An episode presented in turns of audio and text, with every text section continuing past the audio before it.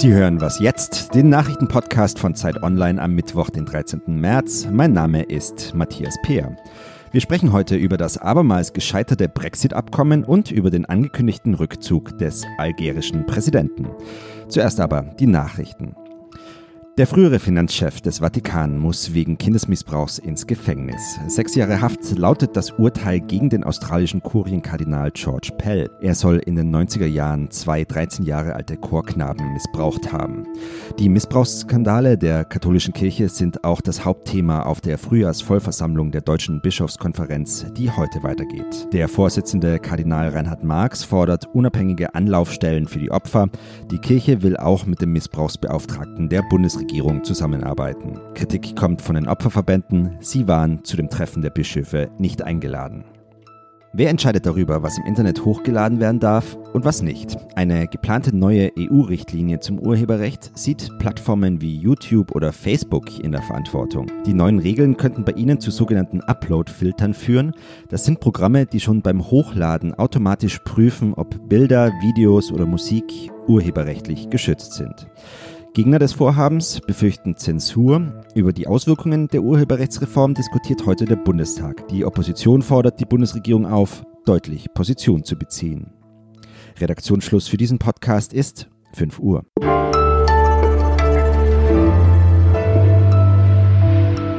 Hallo und herzlich willkommen zu dieser Folge, in der wir wieder einmal um den Brexit nicht herumkommen. Die ganzen Nachverhandlungen haben nichts gebracht. Theresa May ist mit ihrem Austrittsabkommen im Parlament wieder einmal gescheitert.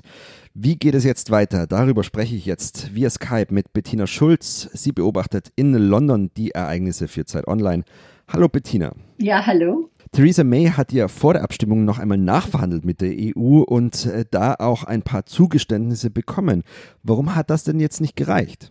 Ähm, ja, das waren eigentlich nicht wirklich großartige Zugeständnisse. Das, was die EU gemacht hat und was Großbritannien gemacht haben gemeinsam, ist, dass sie eigentlich nur noch mal das, was im Austrittsvertrag bisher schon festgehalten war, noch mal erklärt haben und noch mal rechtlich ähm, unterzeichnet haben, dem größeren Stellenwert gegeben haben. Aber letztendlich hat es nicht dazu geführt, dass der Generalstaatsanwalt hier seine Meinung geändert hat. Sprich, er hat gesagt, letztendlich besteht weiter die Gefahr, dass Großbritannien, wenn es ganz schief läuft und beide Seiten sich in Zukunft nicht werden einigen können, möglicherweise doch noch in diesem sogenannten Backstop gefangen bleibt. Sprich, dass dann immer noch diese sogenannte Notlösung gilt, nach der Großbritannien in der Zollunion bleiben würde und Nordirland äh, praktisch im Binnenmarkt bleiben würde. Und das lehnen halt die Hardliner und die Nordiren ab und damit war der Deal heute Abend praktisch gelaufen. Heute steht jetzt die nächste Abstimmung im Parlament an, bei der es dann darum geht, ob die Abgeordneten einen harten Brexit, also einen Austritt ohne Abkommen, ausschließen wollen. Was erwartest du? Ähm, da gibt es mit Sicherheit eine große Mehrheit, weil äh, No Deal, also äh, Austritt aus der EU ohne jegliches Abkommen und ohne gute Vorbereitungen, ist sehr schädlich für die Wirtschaft. Das weiß das ganze Parlament und von daher kann man davon ausgehen, dass ähm, morgen No Deal vom Tisch genommen wird dann bleibt den Briten ja eigentlich nur noch eine Fristverlängerung, oder? Glaubst du, dass das die festgefahrene Lage lösen kann? Naja, also ähm, es ist schon richtig, wenn das Parlament am Donnerstag ähm, darüber abstimmt, dass die Regierung um eine Verläng Fristverlängerung nachfragen soll, dann gibt es zwei Möglichkeiten. Großbritannien ist ja von der EU abhängig. Die EU kann dann sehr gut hingehen und kann sagen, wisst ihr, es gibt ja jetzt keinen Deal mehr, ihr habt ja keinen Deal, äh, über keinen Deal abgestimmt. Wir brauchen also keine kurze Fristverlängerung, sondern wir geben euch jetzt nur eine sehr lange Fristverlängerung, damit ihr jetzt endlich mal ähm, zur Potte kommt und euch überlegt, was ihr wirklich wollt. Das ist gar nicht so schlecht, weil dann kann äh, Theresa May ganz kurz vor dem Brexit am 29. März nochmal hingehen und sagen, jetzt hört mal zu, es gibt keinen No-Deal ähm, entweder ihr versucht es jetzt ein drittes Mal äh, über meinen äh, Brexit abzustimmen und stimmt zu, dann kriegen wir den Brexit, den ich hier ausgehandelt habe, oder aber wir kriegen eine ganz lange Verlängerung und dann wird der Brexit dann vielleicht gekippt über eine Volksabstimmung oder sowas. Also das kann ihr sogar in die Hände spielen. Wenn nicht, dann gibt es halt eine sehr lange Verlängerung und da sind, werden die Karten dann wieder neu gemischt. Was bedeutet das alles jetzt für die Zukunft von Theresa May? Man möchte meinen, dass sie nach den ganzen verlorenen Abstimmungen ziemlich angeschlagen ist. Ja, das ist sie äh, absolut mit großer Sicherheit. Ähm, aber die Frage ist, was ist die Alternative? Die zerstrittene konservative Partei kann sich im Moment nicht auf einen Kandidaten einigen, der praktisch ein Kompromisskandidat für alle Seiten sein könnte. Und äh, sowohl die Partei wie auch Corbyn haben versucht, sie abzusetzen, es ist gescheitert. Also von daher, mangels Alternativen ist sie im Moment ähm, überraschenderweise trotzdem immer noch recht fest im Sattel. Vielen Dank für diese Einschätzungen, Bettina. Ja, sehr gern. Und wir gehen jetzt weiter an unseren Kollegen Fabian.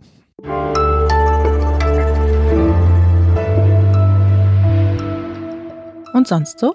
Ja, vielen Dank an Matthias und Bettina für diese kleine Sondersendung heute. Mein Name ist Fabian Scheler und ich führe Sie jetzt wie gewohnt durch den Rest der Sendung. Und ich empfehle Ihnen gleich mal noch den Auftritt eines erklärten Brexit-Gegners in Deutschland. Jürgen Klopp, der hatte mal zum Brexit gesagt, perfekt sei die EU zwar nicht, aber es war die beste Idee, die wir hatten. Klopp ist Trainer in Liverpool beim FC Liverpool und er kommt heute Abend mit seiner Mannschaft nach München zu den Bayern zum Achtelfinal-Rückspiel in der Champions League. Anschluss ist um 21 Uhr und lassen Sie es sich sagen, es geht nach dem 0 zu 0 im Hinspiel um alles. Einschalten lohnt sich.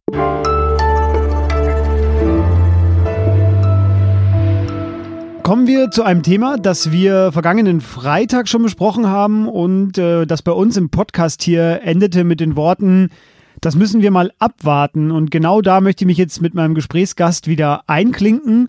Denn am Wochenende waren wieder Zehntausende Menschen in Algerien auf der Straße, um gegen ihren Präsidenten Abd al-Aziz Bouteflika zu demonstrieren und gegen seine Ankündigung, erneut bei den Wahlen anzutreten. Er kann seit 2012 eigentlich nicht mehr richtig sprechen, sich kaum bewegen. Er sitzt im Rollstuhl. Der Mann ist 82 Jahre alt und seit 20 Jahren Präsident von Algerien. Er hat das Land nach dem Bürgerkrieg in den 90ern auch befriedet und den Staat stabilisiert, kündigte nun aber an, vor allem nach den Demonstrationen, abtreten zu wollen. Vorerst bleibt er aber im Amt und die Wahlen sind auch erstmal verschoben. Wie es jetzt weitergeht, darüber rede ich mit Dr. Martin Gehlen. Er ist Nahostkorrespondent. Hallo. Hallo, guten Tag nach Berlin. Sie schreiben in einer ersten Analyse, es sei ein Etappenziel erreicht. Was ist denn dann das wahre Ziel? Das wahre Ziel ist natürlich äh, über, den, äh, über das Ende der Präsidentschaft von Bouteflika hinaus das ganze algerische Macht- und Regierungssystem äh, umzukrempeln und äh, da, zu erreichen, dass das Volk äh, mehr Mitsprache hat an den Entscheidungen äh, des Landes, dass äh, die politischen Parteien frei arbeiten können, dass die Presse frei arbeiten kann, dass Meinungsfreiheit herrscht, dass die Gesellschaft sich öffnet. Algerien ist ja ein sehr, sehr stark abgeschottetes Land. Ich kann mir angesichts der Bilder von Bouteflika ehrlich gesagt schwer vorstellen, wie er jetzt noch aktiv regiert hat die letzten Jahre. Ich habe mir dann mal ein Video reingezogen, also es ist ja tatsächlich beeindruckend träge. Äh, er muss also sowas wie einen Stab an Mitarbeitern um sich herum gehabt haben. Gibt es denn jetzt sowas wie eine Übergabe der Macht an ganz andere Kräfte oder bleibt es ja der gleiche alte Wein in neuen Schläuchen? Das ist ja das Besondere an Algerien, dass man da eine Galionsfigur hat, nämlich diesen Präsidenten Bouteflika, der ganz offenkundig nicht mehr amtsfähig ist und dass im Grunde genommen die Entscheidungen des Staates von einem äh, von einer äh, Reihe von äh, mächtigen Leuten gefällt werden, die alle kein Gesicht haben. Das äh, algerische Volk nennt diese Gruppe von Leuten, also diese Schattenfiguren ja auch le pouvoir, also die Macht. Das ist sozusagen was Anonymes, Allmächtiges. Aber äh, diese diese Personen sind nicht zu greifen greifen. Und dazu gehören nach, äh, nach unserem Wissen äh, eine Reihe hoher Militärgeneräle, dazu gehören auch die Geheimdienstchefs, dazu gehören Wirtschaftsoligarchen und dazu gehören auch äh, Politiker aus der, äh, aus der Regierungspartei. Also ein dauerhaftes äh, Schattenkabinett, äh, wenn ich mir das so vorstellen möchte. Äh, Algerien hat 42 Millionen Einwohner. Welche Bedeutung hat es denn für die gesamte Region, also für gesamtes Nordafrika, dass in Algerien stabile Verhältnisse herrschen? Das hat natürlich sehr hohe Bedeutung. Also äh, Algerien ist ja im Grunde genommen benachbart von Tunesien, was äh, 11, 12 Millionen Einwohner hat, Marokko mit 30 Millionen, dann Libyen 6 Millionen. Also wenn Sie die Zahlen ansehen, also diese nordafrikanischen arabischen Staaten, dann ist Algerien das größte Land, auch flächenmäßig das größte Land auf dem afrikanischen Kontinent. Es ist also ein ganz bedeutendes Land und ein bedeutender Machtfaktor.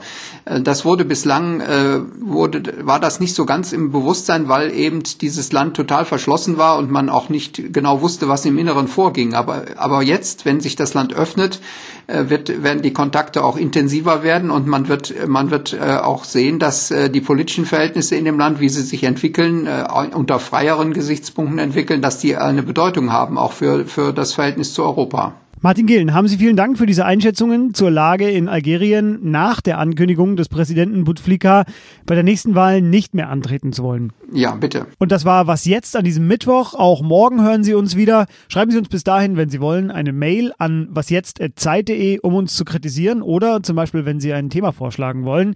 Ich lese das alles. Wir hören uns dann wieder. Tschüss.